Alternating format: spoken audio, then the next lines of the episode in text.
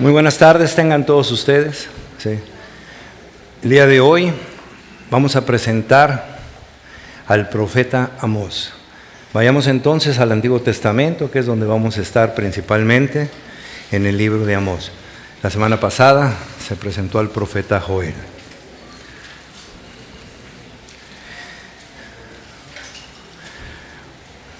Hoy es 21 de octubre para registro. El nombre de nuestra enseñanza es tomemos en serio a Dios en el ejercicio de nuestras vidas. La estructura del libro que vamos a revisar esta tarde inicia con ocho rugidos en contra de seis ciudades paganas. Damasco, Gaza, Tiro, Edón, Amón, Moab. Se acerca a Judá. El pastor del que vamos a hablar, él era de ahí pero el Señor lo llamó a que él presentara su mensaje al pueblo, a la nación de Israel. Tenemos después de esos rugidos tres ruegos para ser escuchados. Dios a través de Amós quiere ser escuchado. Vienen una serie de visiones. De esas visiones, estos son juicios que Dios no ejecutó una parte a través de la intercesión del profeta, y otras visiones de juicio que Dios sí ejecutó, que están del capítulo 7 en adelante. Tenemos la visión de la plomada, la visión de la canasta, la visión de los capiteles. Estas visiones son ilustraciones de cómo serían juzgados por parte de Dios. El libro se compone de nueve capítulos donde vienen advertencias y al final tenemos promesas en el capítulo 9 del versículo 11 al 15. Hemos escuchado muchos de nosotros y conocemos lo que es una plomada. Es uno de los artefactos más rudimentarios que se puedan imaginar, pero durante muchos milenios han servido como herramienta imprescindible para los que trabajan en la construcción. Consiste en un hilo en cuyo en uno de los extremos está suspendida una pieza de plomo por la que al sujetarse y lanzarla verticalmente nos dice lo correcto de la pared que se está construyendo. En muchas maneras, la existencia humana se puede asemejar a una construcción que consiste en la edificación. Hay una plomada fiel que marca la rectitud y por tanto manifiesta inmediatamente lo que no se ajusta a lo que es derecho. Esa plomada es la palabra de Dios. Se trata del hecho de que los judíos, en este caso los del norte, pensaban que eran justos. En la época de hoy esto sucede. Es un mensaje que observamos durante toda la historia de Israel. Pensaron que estaban muy bien, de hecho estaban clamando por el día del Señor, por el día de Jehová. Querían que ese día viniera. Amós les dice, qué necios son. ¿Creen que el día de Jehová será lindo para ustedes? Es un día de llanto. Dios va a aplastarles. Vamos a ver cómo a las otras naciones Dios después de hacer el rugido y la advertencia y lo que señalaba de ellos en cuanto a sus pecados, les dice, les enviaré fuego. A Israel les dice, voy a aplastarlos. Será fatal para ustedes porque son pecadores. La imagen es que Dios pone plomada de albañil a Israel para ver si es recto o no. Y la verdad es que no. No hay solución. Hay que destruirlo y edificarlo de nuevo. Con el libro de Amós estamos entre los profetas menores. Como lo decía al principio, y anteriormente se presentó Abdías, Jonás, Joel la semana pasada. Tenemos una conexión con Joel en este libro de Amós. Con Joel 3:16, el Señor ruge desde Sión, nos dice. En Amós, en el capítulo 1, versículo 2, el Señor ruge desde Sión. Vamos a ver qué implica este rugido, cómo es Dios presentado como un león. Hemos visto que los profetas hacen denuncias contra el pueblo de Dios y otras naciones como consecuencia de su pecado. En cuanto al pueblo de Dios vemos que es por la transgresión del pacto que Dios hizo con ellos. Con Amós podemos decir que su voz se da con palabra de advertencia. Es una advertencia, son advertencias que presenta. Ubicamos como fundamental en su mensaje su advertencia. Debemos entender que Dios habla en serio, y este es un punto importante para esta plática, que no podemos jugar con esas advertencias, que es decisiva para nuestra eternidad. El mundo de ese entonces, igual que el de ahora, no le daba importancia a la palabra de Dios. Se le daba y se le da ahora importancia a esas cosas que no trascienden, que nada tienen que ver con la eternidad del hombre. Para lo que está relacionado con Dios no hay sensibilidad. El hombre no está dispuesto a dar de su tiempo para relacionarse con Dios. Cuando hay tragedias que vienen a afectar a miles, cientos de personas, como terremotos, tsunamis, solo cuando nos enteramos es que generamos un pensamiento, un sentimiento de aparente dolor que pasa inmediatamente, superado por lo no trascendental que es el ejercicio diario de las vidas. Lo importante el hombre lo hace a un lado. Con el libro de Amós debemos estar atentos por captar su mensaje donde Dios revela cosas acerca de sí mismo. Vamos a hablar del profeta, vamos a hablar muy importante del contexto en el que se da ese mensaje, porque precisamente de ahí es donde viene lo que Dios nos quiere decir. Vamos a orar. Padre Santo, te damos gracias porque esta tarde tú permites que estemos aquí, Señor que estemos reunidos como esa familia que tú has formado, Señor. Te pido que abras el corazón de mis hermanos, Señor, el mío propio, para que tu palabra verdaderamente llegue y trascienda, Señor, se quede verdaderamente grabada. Padre, que esta tarde cuando salgamos, verdaderamente vayamos meditando con todo lo que tú nos estás diciendo. Gracias por la vida de estas personas que por primera vez nos visitan, Señor, porque tú tienes palabras para el día de hoy, para ellas, advertencias, que sea el punto de partida para tener esa comunión contigo a través de tu Hijo Jesucristo. Yo te pido que en mí, Señor, sea tu Espíritu el que se manifieste, Señor, que yo mengüe para que tú seas el que crezca, porque de ti se trata. Es presentar tu palabra, que es la única que nos transforma, es la que da vida. En el nombre precioso de tu Hijo Jesús, Señor. Amén. Entonces, ya están ubicados en el libro de Amós. El profeta Amós, ¿sí? El capítulo 1 nos dice que era de la aldea agrícola de Tecoa, una ciudad de Judea en una zona sombría del país, a unos 30 kilómetros al sur de Jerusalén.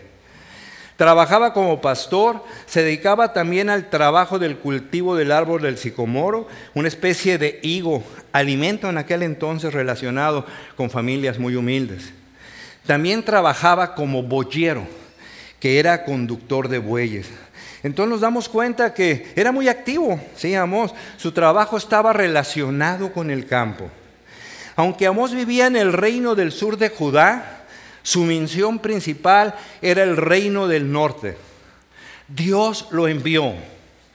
Un comentarista nos dice, él no fue un profeta profesional en el sentido de que no era de esas escuelas de los profetas que Eliseo y Elías establecieron. Dios le llamó a ser un profeta, para traer su palabra a Israel, el reino del norte. Dios le llamó para que hablara en su nombre. Hemos visto que un profeta es alguien que habla de parte de Dios.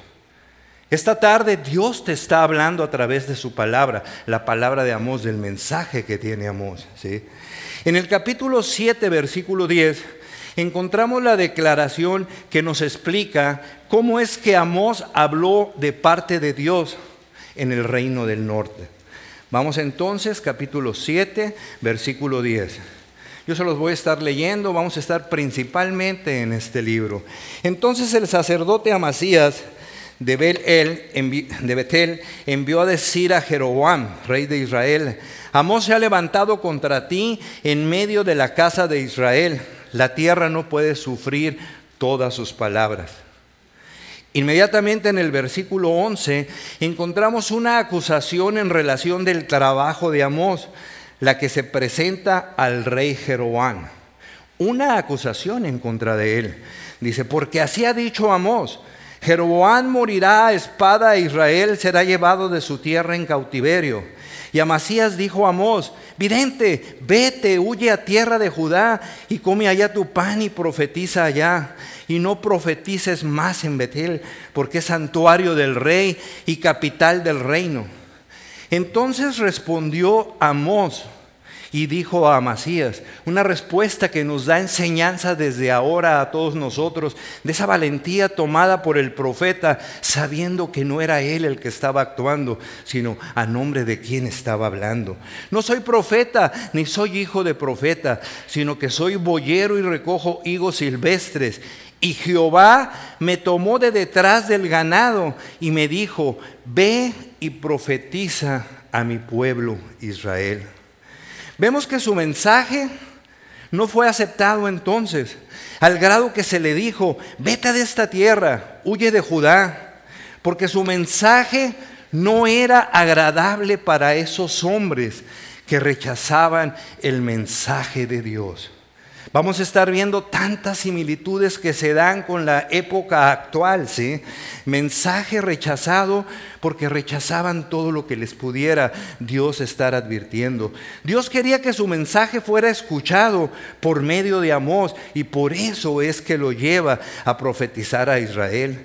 Amasías era un sacerdote de Israel en Betel, que era de los lugares establecidos por Jeroboam como lugar de adoración para que ya en la división del reino la gente no tuviera que ir a Jerusalén.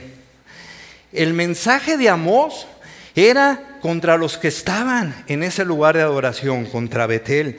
Podemos apuntar que la misión de Amós incluye confrontar directamente la idolatría de la casa de Joán. Vamos a ver que hay una injusticia social muy grande y está contenida en el libro de Amós. Pero también esto es una confrontación muy importante, ¿sí? La idolatría de los de Israel. La fecha en que se da la presentación de su mensaje, el mismo capítulo 1, los versículos 1, nos dice que fue en días de Usías, rey de Judá, más o menos entre el 791 al 740 antes de Cristo. También dice que fue en los días de Jeroboam, hijo de Joás, rey de Israel, a dónde lo mandaron, ¿sí? que reinó entre el 793 al 753. Se dice que profetizó dos años antes de un terremoto. Es un dato conocido para la audiencia de aquel entonces. Para nosotros no hay manera de cómo pudiéramos llegar a indagar a cuál terremoto se está refiriendo. Unos 250 años después, el profeta Zacarías les recordó a sus contemporáneos que sus predecesores huyeron del terremoto en los días de Usías, rey de Judá, sin dar fecha del evento. Pero todo esto nos ubica en cuándo se da entonces la escritura. Hay quienes la fechan al tiempo en que se escribe Amós, que es en el 760 antes de Cristo que es la primera parte del siglo VIII, ¿sí? ya como lo dijimos, precisamente entre el 760 y 750, no hay manera de precisarlo. Ahora va a ser muy importante esta parte, que vayamos tomando atención de cada uno de los puntos, de cómo se comportaban los israelitas a los que Amós presenta su mensaje. ¿sí? Analizaremos qué acontecía en esa época en que profetizó Amós cómo era el comportamiento de estas gentes en sí, cuál era la realidad económica, política, social y moral de la época. Lo que vemos al estudiar la profecía es que se habla de que hay tiempo de prosperidad económica con estabilidad política. Irónicamente, fue la prosperidad material de Israel la que sembró las semillas de su pobreza espiritual. Nos dice Amós capítulo 3, versículo 15. Derribaré también la casa de invierno junto con la casa de verano. También perecerán las casas de marfil y muchas casas serán destruidas, declara el Señor. Aquí nos presentan personas con una capacidad económica que les permitía tener casas de invierno, de verano, como lo vemos actualmente, sí, más aquí en Mexicali, cuando en el verano hay que salir huyendo del calor, hay quienes se van a sus casas en la playa, en el invierno a las casas donde está la nieve en un momento dado. Se habla incluso en este versículo al final, casas costosas, ¿no? Lujosas de marfil, sí. En el capítulo 4.1 empieza una palabra que va a ser mucha presencia en este libro. Oíd, oíd, está diciendo, ¿sí? Oíd esta palabra, vacas de Bazán, que estáis en el monte de Samaria, las que oprimís a los pobres, quebrantáis a los menesterosos y decid a vuestros maridos, traed ahora para que bebamos. Hay diversas interpretaciones a esta parte. Yo creo que la más importante en el contexto que estamos presentando es probable que la expresión vacas de Bazán está haciendo referencia a las mujeres ricas de aquellos días, donde directamente las confronta al decirle que ellas están muy bien, viviendo su tiempo, pero su pecado en el que viven lo hacen por medio de los pobres, donde oprimen sin imaginar sus carencias. Había un ejercicio de vida que se está señalando aquí, donde puedes caminar y estar pensando que estás bien y no estás viendo lo que a tu alrededor está sucediendo. Y lo vamos a ver en esta época. En el capítulo 6, versículo 4, dice, duermen en camas de marfil y reposan sobre sus lechos y comen los corderos de rebaño y los novillos de en medio del engordadero.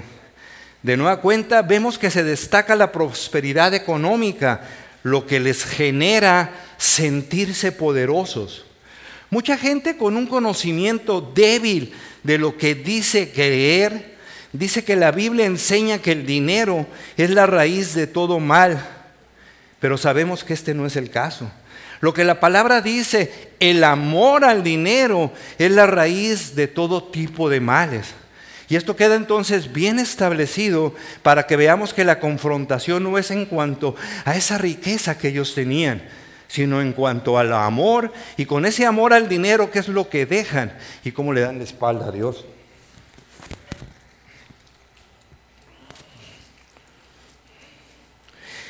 El juicio final de Dios sobre la humanidad no dependerá de la pobreza o la riqueza. Dicho esto, las riquezas materiales a menudo pueden cegar a las personas a las realidades espirituales. Hacia allá está apuntando la advertencia. C.S. Lewis dijo una vez, la prosperidad es un buen clima de campaña para el diablo y a la gente que Amós estaba atacando eran ejemplos trágicos de esa verdad. Muchos años después, Jesús enseñó, solo con dificultad entrará una persona rica en el reino de los cielos, Mateo 19, 23. Y su punto es que la riqueza a veces puede atraer tanto la atención de un hombre rico, atiende tanto la atención el hombre a lo que está produciendo, a lo que tiene que generar, que descuida o ignora los problemas espirituales y no le importa estar bien con Dios. Y a partir de ahí viene la debacle entonces de esta nación. Hay una locura trágica en el materialismo. Lo que el profeta Amós condena no es la riqueza de las personas, sino su relación con la iniquidad que exponen en varias áreas de sus vidas. Una de ellas muy importante y lo señalaba al principio, no obstante la injusticia social, un punto fundamental de la advertencia del mensaje de Amós es la religión de esta nación, una religión podrida.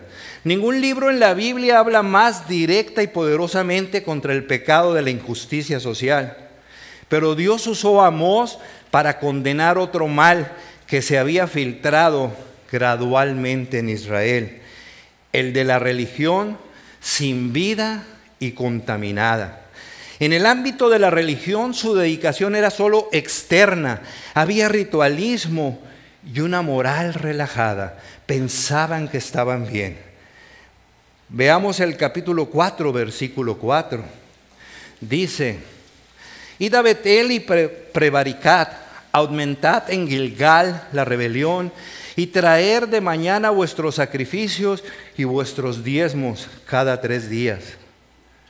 Estas personas pensaron que al pasar por sus rituales religiosos estaban cumpliendo con sus obligaciones espirituales.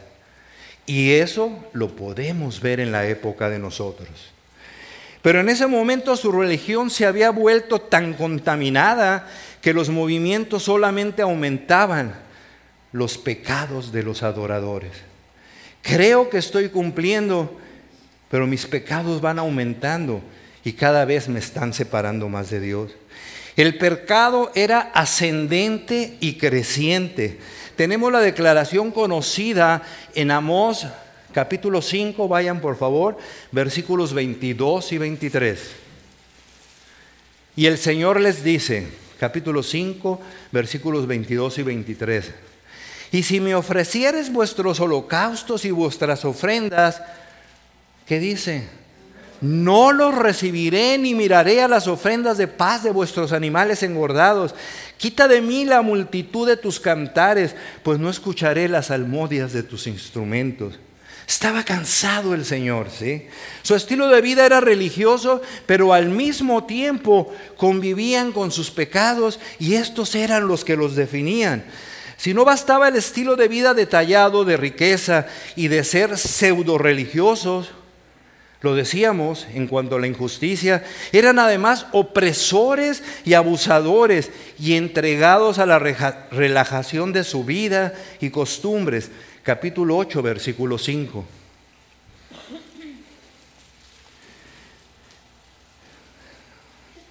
Dice, ¿Cuándo pasará el mes y venderemos el trigo y la semana y abriremos los graneros de pan y achicaremos la medida y subiremos el precio y falsearemos con engaño la balanza para comprar los pobres por dinero? comprar los pobres por dinero y los necesitados por un par de zapatos y venderemos los desechos de trigo. Jehová juró por la gloria de Jacob, no, no me olvidaré jamás de todas sus obras.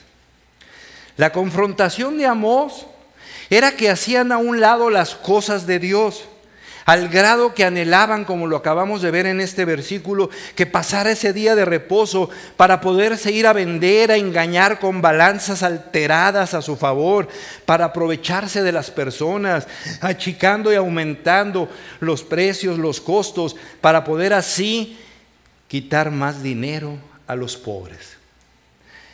Eran unos opresores, se señala fuertemente, comprar los pobres por dinero. Es así que Amós es uno de los libros que denuncia la injusticia social más que cualquiera otra de las escrituras. Amós se destaca por esta confrontación. Vayan al capítulo 6, versículo 6.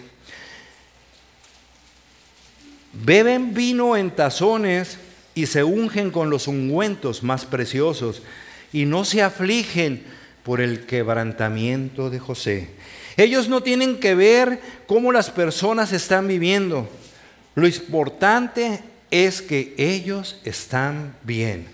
De nueva cuenta, parece que estamos haciendo una calca, dijera el doctor Josías, del ejercicio de vida que tenemos. 6, 7. Por tanto ahora irán a la cabeza de los que van a cautividad y se acercará el duelo de los que se entregan a los placeres. Estaban entregados a la relajación total de vidas y sus costumbres, sin que les trascendiera qué acontecía en su contexto. La fuente de su riqueza era totalmente dudosa, ya que se valieron de medios y realizaron acciones que los definían como hombres carentes de corazón, con ausencia plena de piedad. Esto es muy fuerte, ¿no? Carentes de corazón, con ausencia plena de piedad. Eran desalmados, crueles, sin piedad en sus negocios comerciales. Dice la palabra, balanzas alteradas, falsas.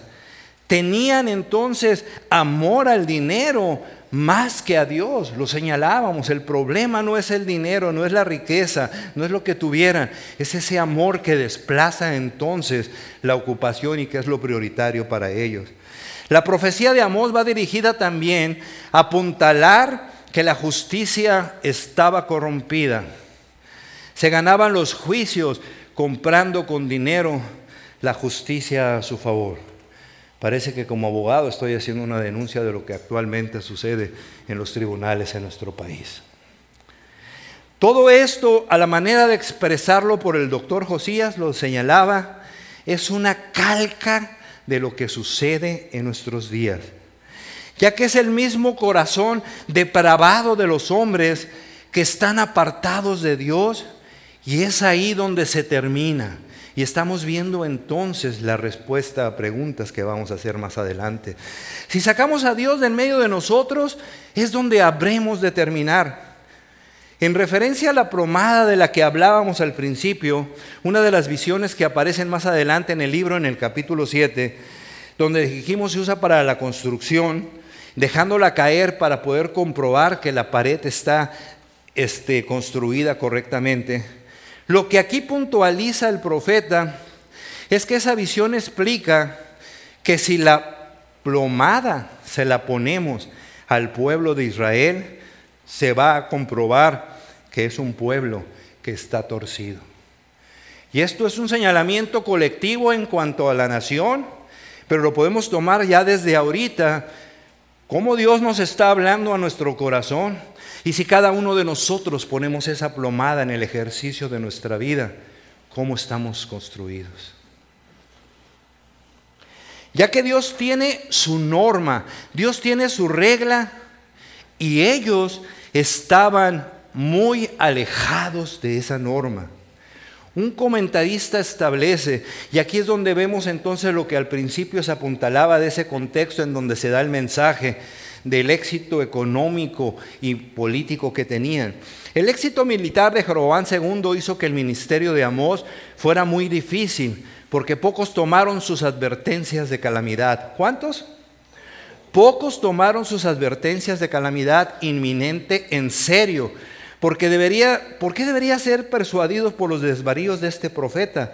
Ellos eran fuertes y tenían pocas preocupaciones. La gente era orgullosa y estaba completamente a gusto.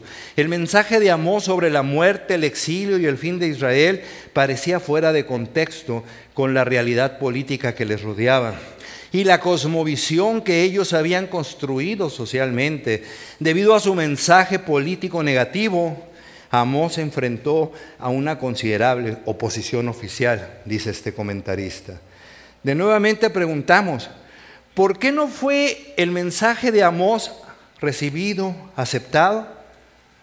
Porque la gente estaba muy cómoda, estaban bien, y su rechazo era porque el mensaje les traía juicio y advertencia precisamente. ¿Cuántas personas no hay que concurren ahora a una iglesia y escuchan la palabra de Dios que las empieza a confrontar en cuanto a su vida? Y dicen, aquí están hablando muy fuerte, ya no regreso yo a este lugar. Y es Dios hablándoles, es Dios poniendo la plomada en sus vidas. ¿sí? Las personas no quieren oír un mensaje que les digan que están perdidos menos aún que van camino al infierno, si no es que se arrepienten de sus pecados. ¿Cuántas veces nos ha pasado? ¿Cuántas veces yo respondí de esa manera antes de que yo estuviera ya con la bendición de que el Señor me rescatara y que me tenga donde estamos ahora? No queremos que nos hablen, menos aún que nos quiten de esa comodidad, de esa facilidad de vida que tenemos, y menos aún que nos están diciendo que vamos caminos a la perdición, al infierno. Hay tantas iglesias actualmente donde no se habla de eso.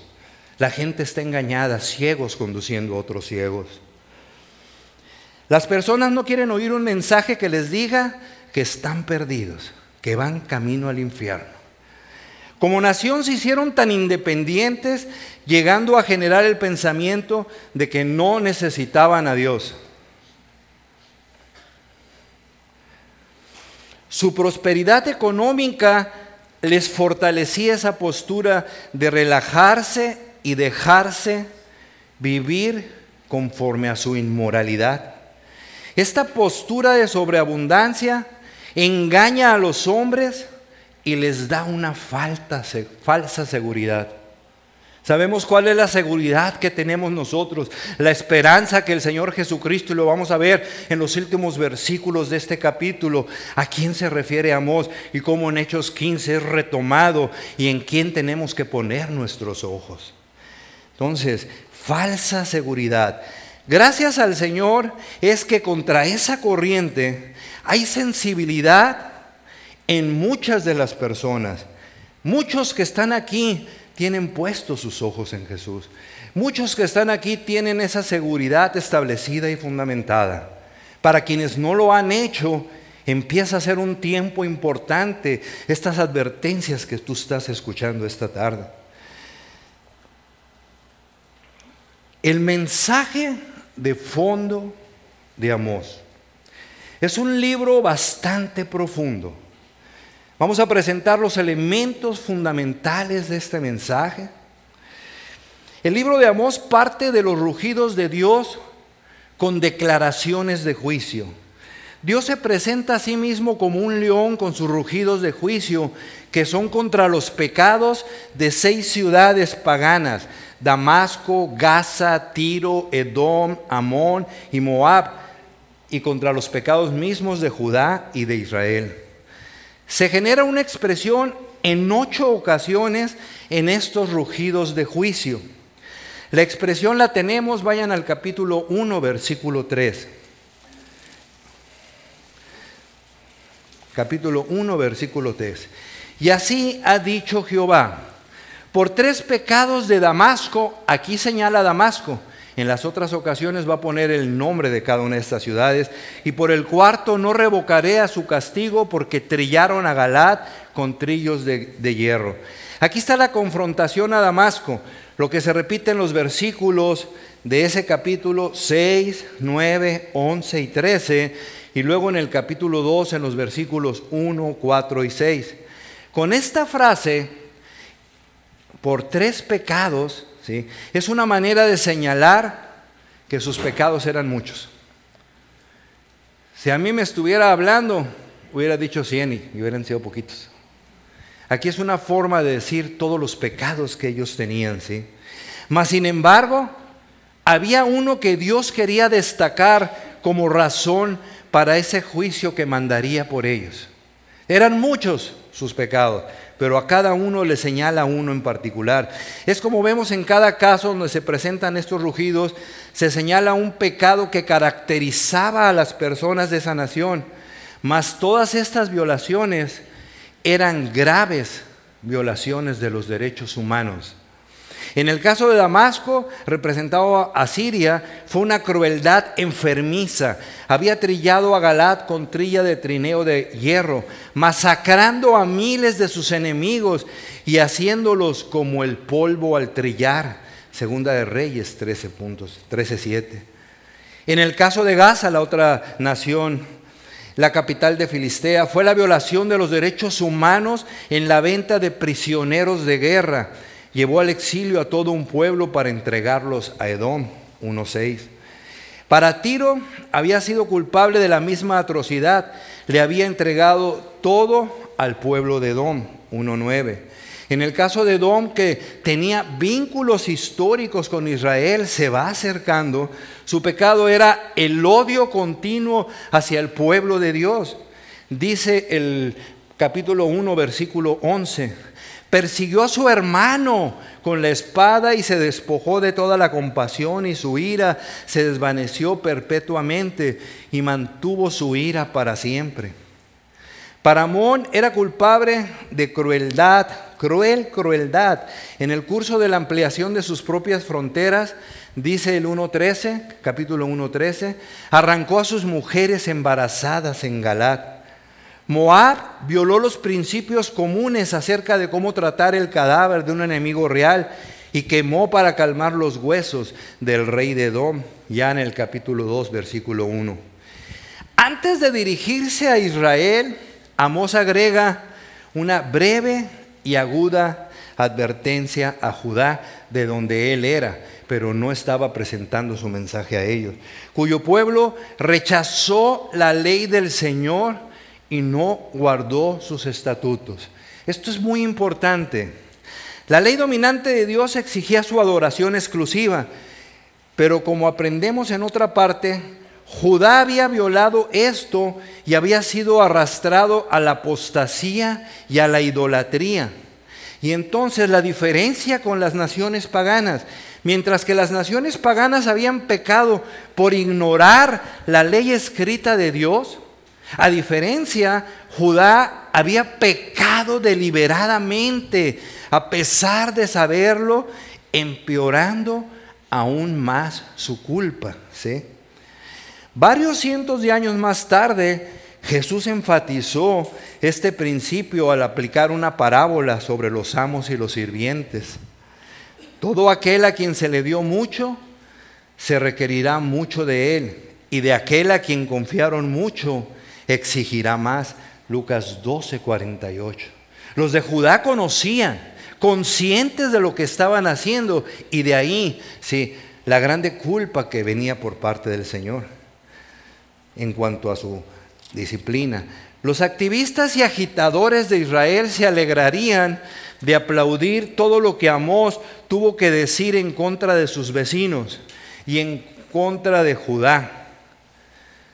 Pero cuando enfocó su atención en su propia nación, rápidamente fueron cambiando sus tonos de manifestación. Cuando decía, sí, Edom, amén, castígalos, sí, justicia para ellos, se fue acercando, llegó a Judá y vino a Israel, sí. Un sacerdote influyente llamado Amasías, lo vemos ahí en el contenido del libro, advirtió al rey Jeroboam, la tierra no puede soportar sus palabras, en el 7.10 ya lo vimos, y luego probablemente bajo la autoridad del rey le dijo a Amós, ¿sí? huye de esta tierra, ¿sí? vete a Judá. En respuesta, Amós le dijo, no era profeta ni hijo de profeta, ¿sí? Pero le reafirma el por qué estaba ahí, ¿sí? Pero el Señor me apartó de seguir al rebaño y el Señor me dijo, ve profetiza a mi pueblo Israel. Él respaldó eso agregando, ¿qué agrega Amós? ¿Sí? En el 7:16. Ahora pues, oigan la palabra del Señor. Lo querían callar, le dijera que se fuera de ahí, con valentía y sabiendo quién lo había puesto en cuanto al llamado que tenía, dice, Ahora pues, oigan la palabra del Señor. 7:16. Amós no estaba en una ofensiva de encanto, no tenía ambiciones ascendentes móviles, muchos como ahora vemos, ¿no?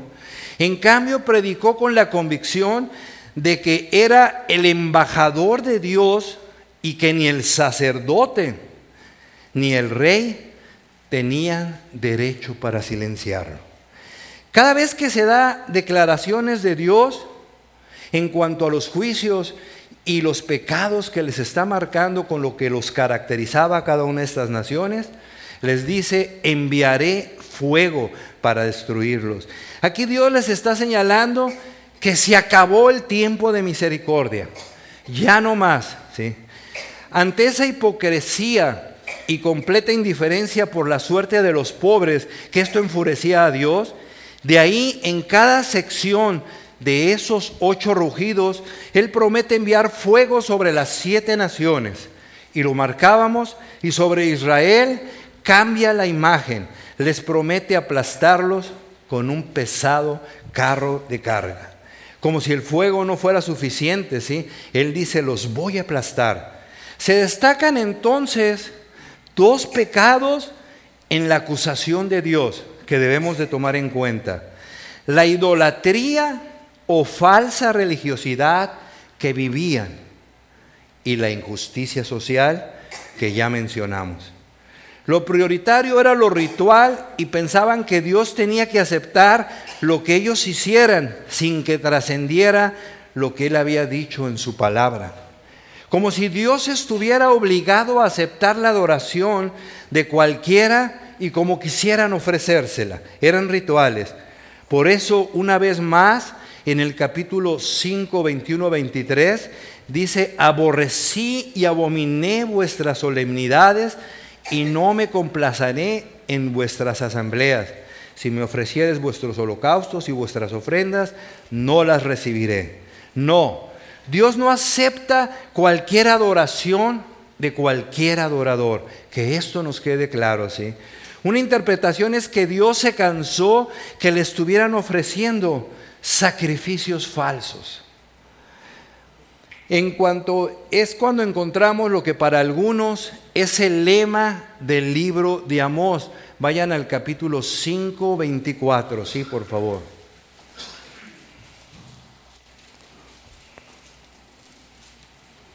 Dice, pero corra el juicio como las aguas y la justicia como corriente inagotable. Que corra el juicio como las aguas. Es un libro de juicio, es un libro de advertencia. Convirtieron la religión en un asunto que tenía para complacerlos, para que se sintieran bien. De nueva cuenta tenemos aquí algo que podemos calcar en muchas iglesias que se dicen cristianas. Hacer cosas para que los que estén ahí se sientan bien. Lo que Dios pensará les tenía sin cuidado. De ahí viene el desastre moral y el desastre social, que era consecuencia inevitable por el estilo de vida que tenían. En el capítulo 2, versículo 7, por favor, dice, pisotean en el polvo de la tierra las cabezas de los desvalidos y tuercen el camino de los humildes y el hijo y su padre se llegan a la misma joven, profanando, ¿qué dice? Mi santo nombre. Vemos aquí en este versículo cómo es un, cómo es un asunto de carácter social. Es un asunto donde se trata de todo lo que una familia hace en su naturaleza caída, en su depravación, ¿sí? El hijo y su padre se allegan a la misma joven. Y Dios les manifiesta profanan mi santo nombre. Amados hermanos, tenemos que ver el pecado en su justa dimensión. Y solo lo podemos hacer cuando vemos a Dios en su santidad. No hay otra forma, ¿sí? Habiendo hecho a Dios a un lado, no importándole lo que Dios pensara, ellos no tenían idea de lo que estaba pasando, creían que estaban bien. De nueva cuenta, esto sucede en nuestra época, ¿sí? No sé cuántos ahorita hayan escuchado de esa noticia que está corriendo, que sucedió en Ecatepec, en el Estado de México, donde un hombre junto con su pareja, este abusaba y mataba a las mujeres y entre ambos comían de esos cuerpos y después iban y los tiraban como si fueran basura. Otro profesor en no sé, otra parte por allá del sur, no sé en qué parte exactamente, está siendo procesado por estar abusando sexualmente de niños. Son noticias tristes, ¿sí? Mas estos hombres un día fueron niños y, y, cuando, y cuando lo eran, quienes estaban a su alrededor nunca se hubieran imaginado que iba a ser factible que hicieran esas cosas de las cuales estamos refiriendo. La respuesta es clara. Cuando le damos la espalda a Dios, cuando sacamos su palabra de las escuelas, estamos viendo lo que está sucediendo en las escuelas, de las casas, de las propias iglesias, ya que hay iglesias en las que se distorsiona la palabra de Dios y se busca la comodidad de los que ahí están. Con eso es como el hombre termina haciendo esas atrocidades, haciendo lo que quiere. Por eso no debe sorprendernos. Al abandonar a Dios es que el hombre termina, ¿qué estaba haciendo esta pareja? Comiéndose unos a otros, destruyéndose los unos a los otros. Vimos que la injusticia social fue la consecuencia de la presentación de los rugidos de Dios, ¿sí? de los juicios. ¿sí? El beneficio económico de la nación era lo que importaba. Desplazaron a Dios del lugar que le correspondía en sus corazones. Hoy lo económico es prioritario. Lo que Dios diga les tiene sin cuidado. Eso había en esos días cuando se dio la profecía de Amós. Las personas eran utilizadas por quienes tenían el poder. Vayan a Amós 5:12. Porque yo sé de vuestras muchas rebeliones y de vuestros grandes pecados. Sé que afligís al justo y recibís cohecho, y en los tribunales hacéis perder la causa a los pobres. Y los que querían vivir rectamente, los que pedían rectitud en los demás, eran aborrecidos. Amós 5:10. Ellos aborrecieron al reprensor en la puerta de la ciudad y al que hablaba lo recto lo abominaron. Rechazaban al que proclamaba lo bueno, lo les interesaba su bienestar pasajero, que era de muerte espiritual. Cadáveres eran. Por esto es que Dios deja escuchar sus rugidos como el gran león y lo sigue haciendo. Un teólogo dice que Dios hará más, ya que Amós habla como el león se, se abalanzará sobre ellos en ataque. Israel transgredió el pacto, ahora tendrían como cosecha las consecuencias. Dios les advirtió. Esas advertencias habían venido de la forma de algunas de las maldiciones del pacto de Deuteronomio 28. Mas Israel no lo vio así, ya que su religión que tenía el énfasis en una falsa adoración, en lo ritual, les había insensibilizado contra la voz de Dios. Hay muchos que dicen profesarse cristianos, mas sin embargo, ¿sí? son insensibles a la voz de Dios. Amós habló de parte de Dios. Le suplicó a Amós que no vivieran en un mundo irreal, ya que pensaban que el día del Señor sería un día de venganza, donde Dios como guerrero divino pelearía junto a ellos contra sus enemigos y les ayudaría a acabar con todos ellos. Y Amós afirma que sería un tiempo de juicio nacional contra Israel. Dios, ese guerrero divino, pelearía, pero contra ellos serían deportados al exilio y lo vemos en el libro. Vemos cómo hay varios versículos del libro que hablan de cómo ellos serían cautivos. Esos que se sentían bien, que decían estamos, somos poderosos económica y políticamente. Amós 5:5, se los voy a leer. Y no busquéis a Betel ni entréis en Gilgal, ni paséis a Berseba, porque Gilgal será llevada en cautiverio y Betel será deshecha. Amós 5:27, os haré pues transportar más allá de Damasco, ha dicho Jehová, cuyo nombre es Dios de los ejércitos. Amós 7:11, porque así ha dicho Amós, Jeroboán morirá espada e Israel será llevado de su tierra en cautiverio. Amós 7:17, por tanto así ha dicho Jehová, tu mujer, será, tu mujer será ramera en medio de la ciudad, y tus hijos y tus hijas caerán espada, y tu tierra será repartida por suertes, y tú morirás en tierra inmunda, e Israel será llevado cautivo lejos de su tierra. ¿Por qué el exilio? Porque ellos habían violado los términos del pacto de Dios. Pero lo peor que les iba a pasar es lo que se dice en el capítulo 8 versículos 11 y 12. Vayan al capítulo 8, por favor.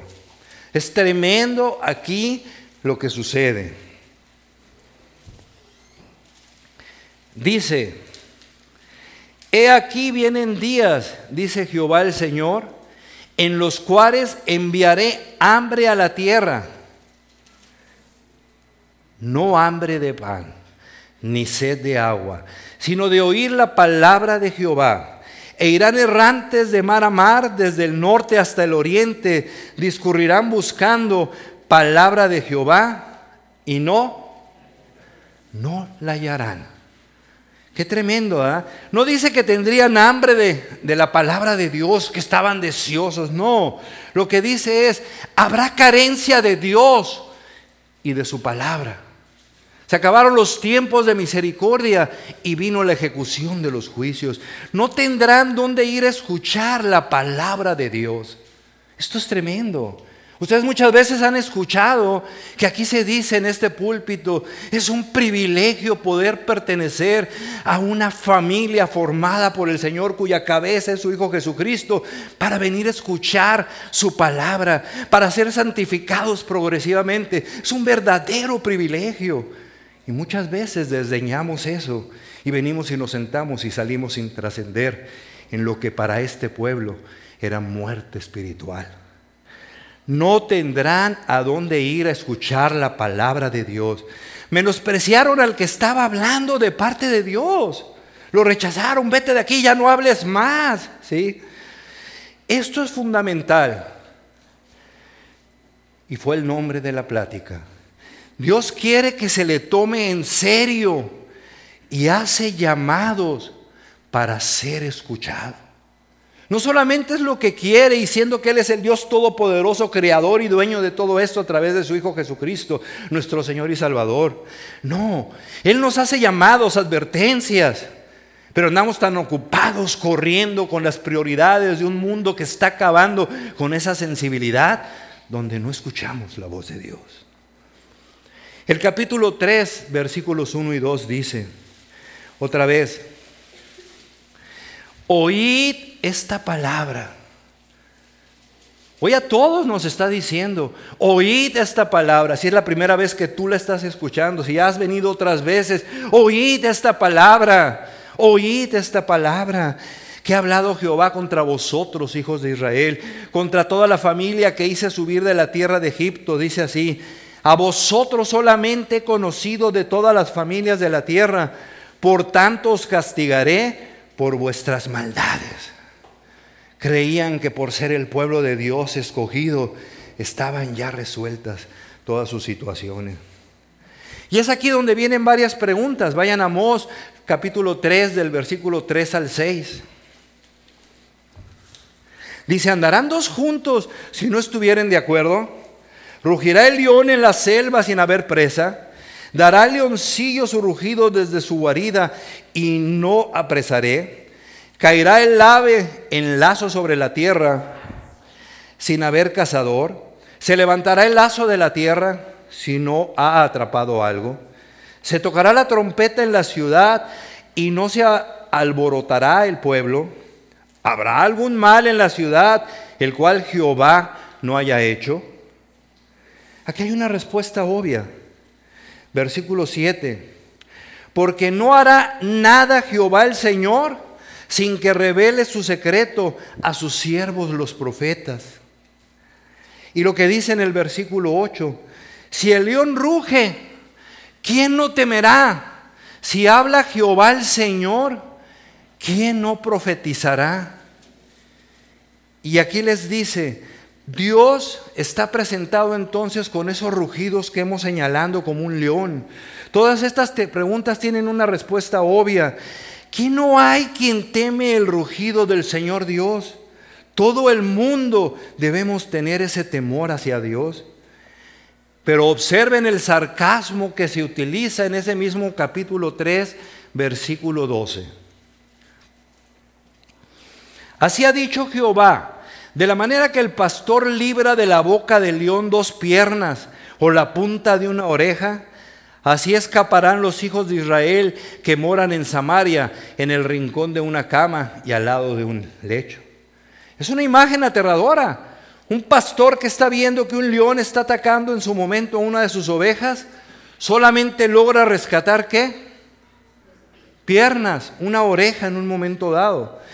Aquí hay una lección clara, más allá de la ilustración que se nos da. No debemos jugar con el Dios Todopoderoso. No debemos jugar con Él. Sino que debemos tomar en serio su palabra, sus advertencias, sus mensajes. Vivimos tiempo donde sucede lo mismo que a estos israelitas. La palabra de Dios es menospreciada. La gente no toma en serio a Dios, pero sus advertencias son serias. El Señor no está jugando. En el capítulo 9, versículos 4 y 5, por favor.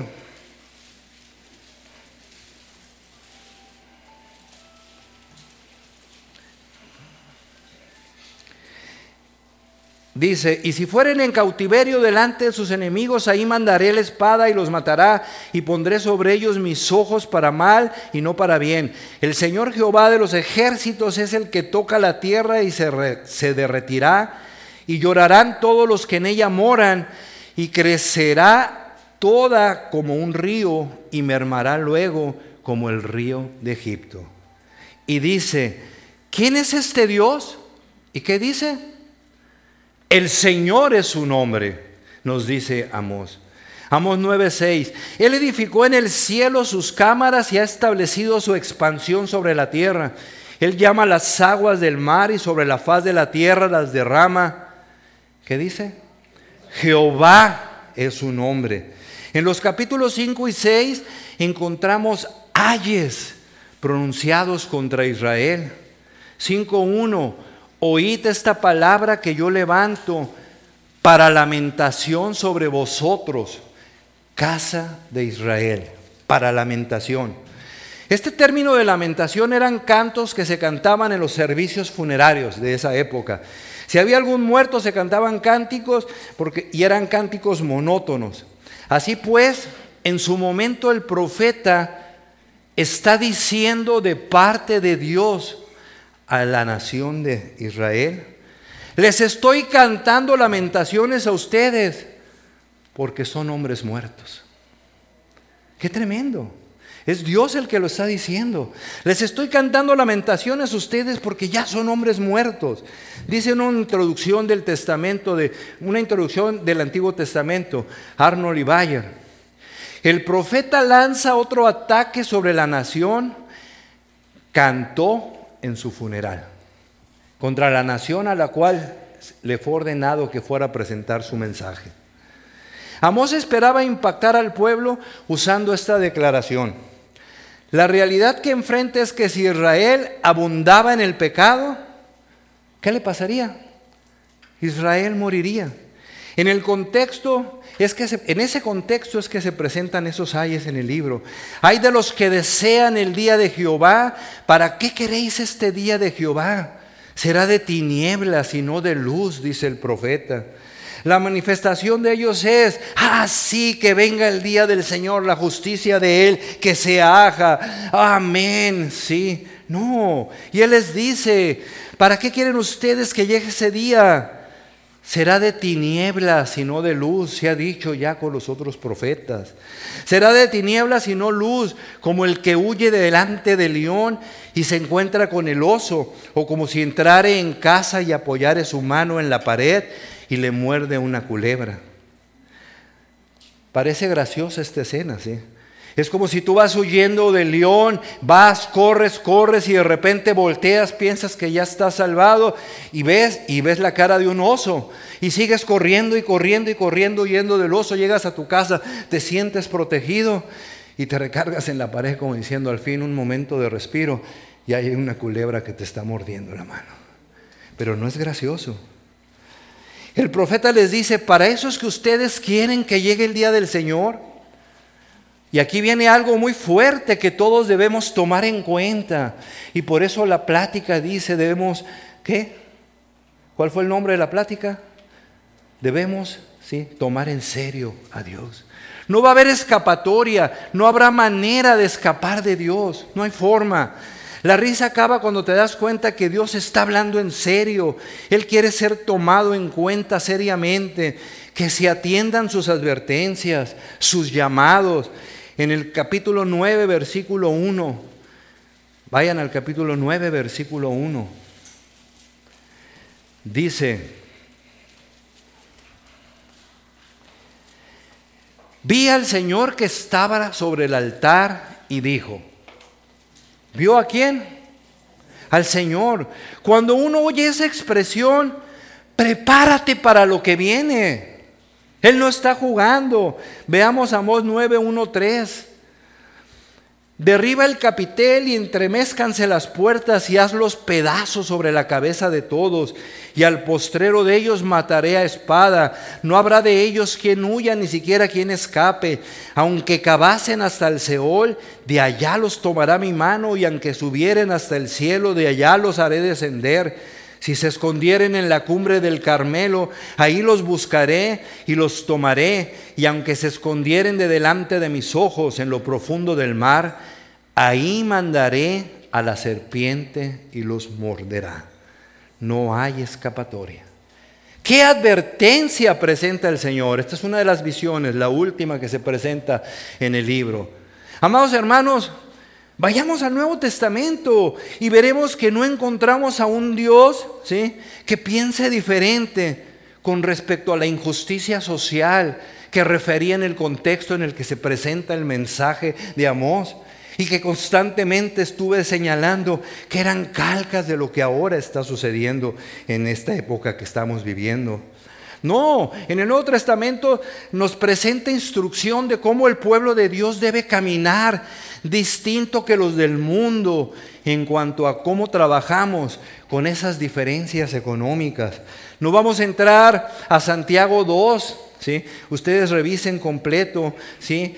Santiago 2, ¿sí? y van a encontrar, si cuando dice, hermanos míos, no tengáis vuestra fe en, no tendrá vuestra fe en nuestro glorioso Señor Jesucristo, con una actitud de favoritismo, porque si en vuestra congregación entra un hombre con anillo de oro y vestido de ropa lujosa, y también entra un pobre con ropa sucia, y dais atención especial al que lleva la ropa lujosa, y decís, tú siéntate aquí en un buen lugar, y al pobre decís, tú estate allá de pie o siéntate junto al estrado.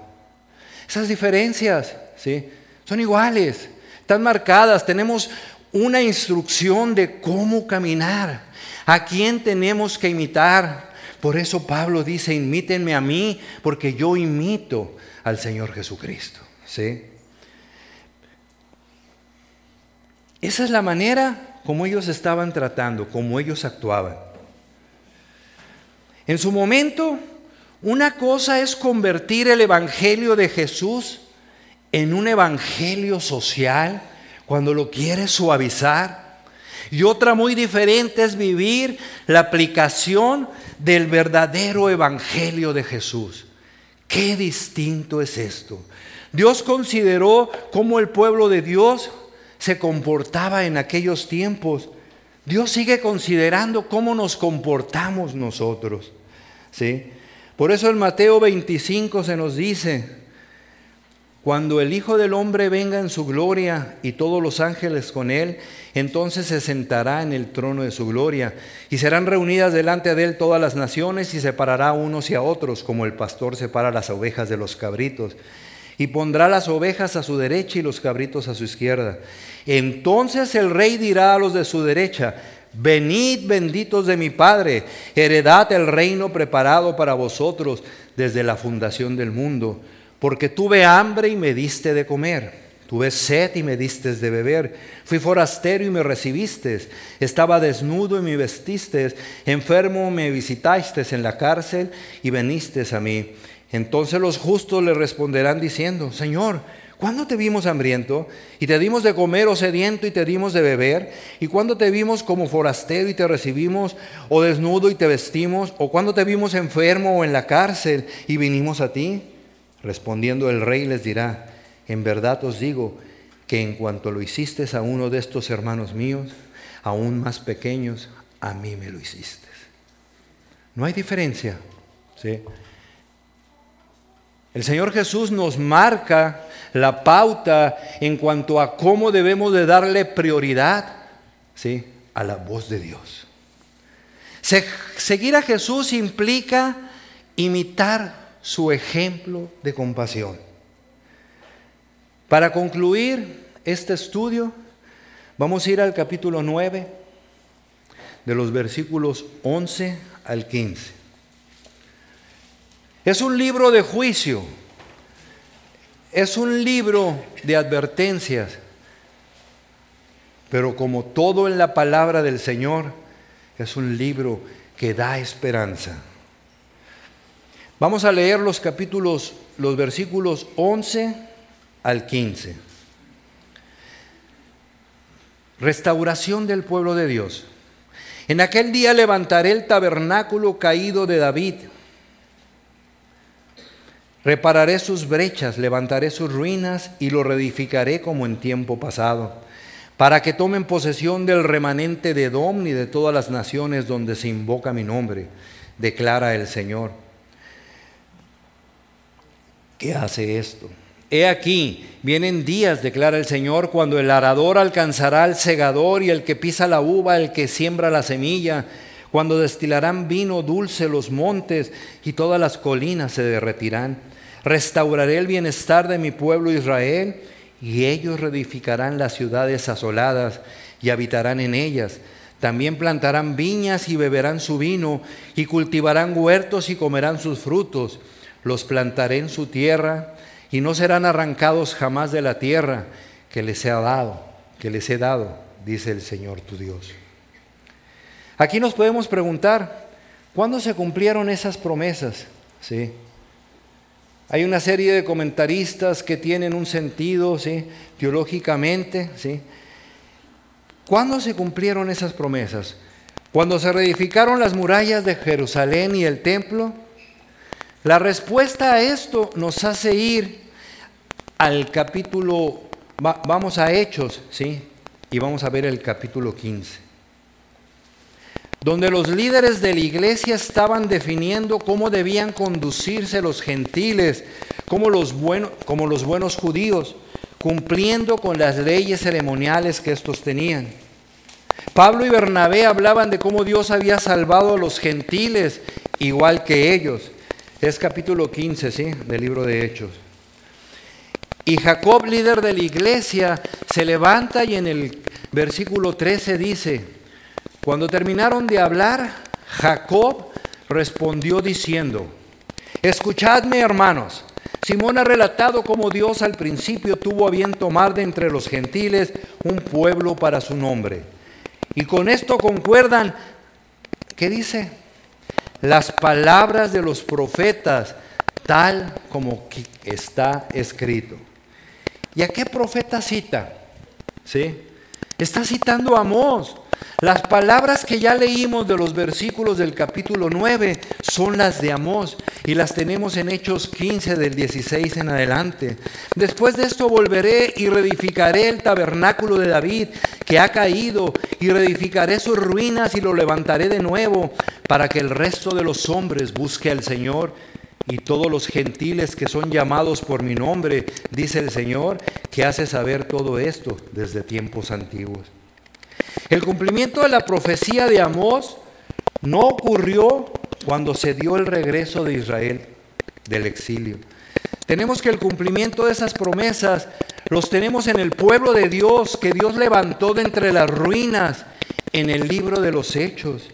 Dios es que llama e incluye a los gentiles, recogiéndolos de diversos lugares para presentarles su glorioso evangelio del reino.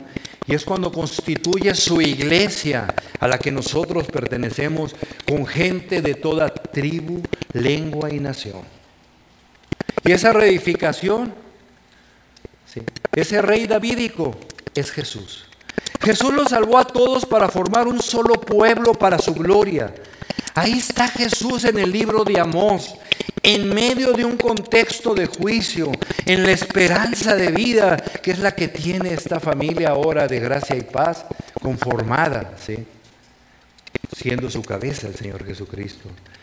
La promesa de cómo el Mesías iba a levantar un pueblo de las cenizas. Nosotros somos esa aplicación de esas promesas que están en el libro de Amós. ¡Qué bendición! Hemos escuchado todo el juicio que hay, todas las advertencias, la similitud, la calca de estar muertos espiritualmente cuando haces a Dios aparte de tu vida.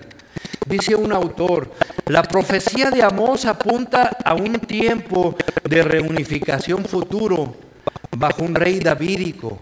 El rey davídico es Jesús y el pueblo es su iglesia. Y ese tiempo ya llegó.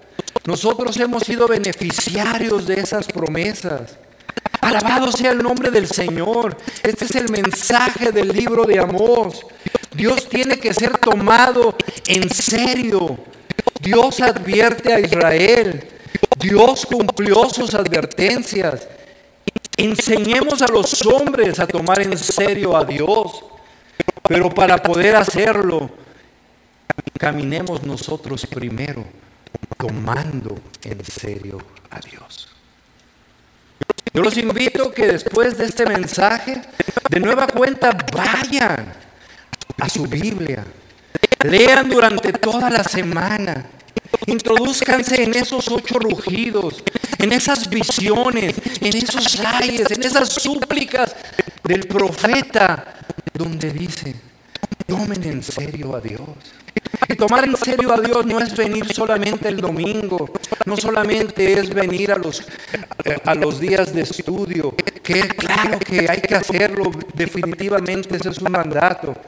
Pero el tomar en serio a Dios implica que en el ejercicio diario de nuestra vida Él sea verdaderamente el número uno, que esas prioridades económicas, que esa injusticia social, que nuestro caminar marque la preocupación de los unos por los otros.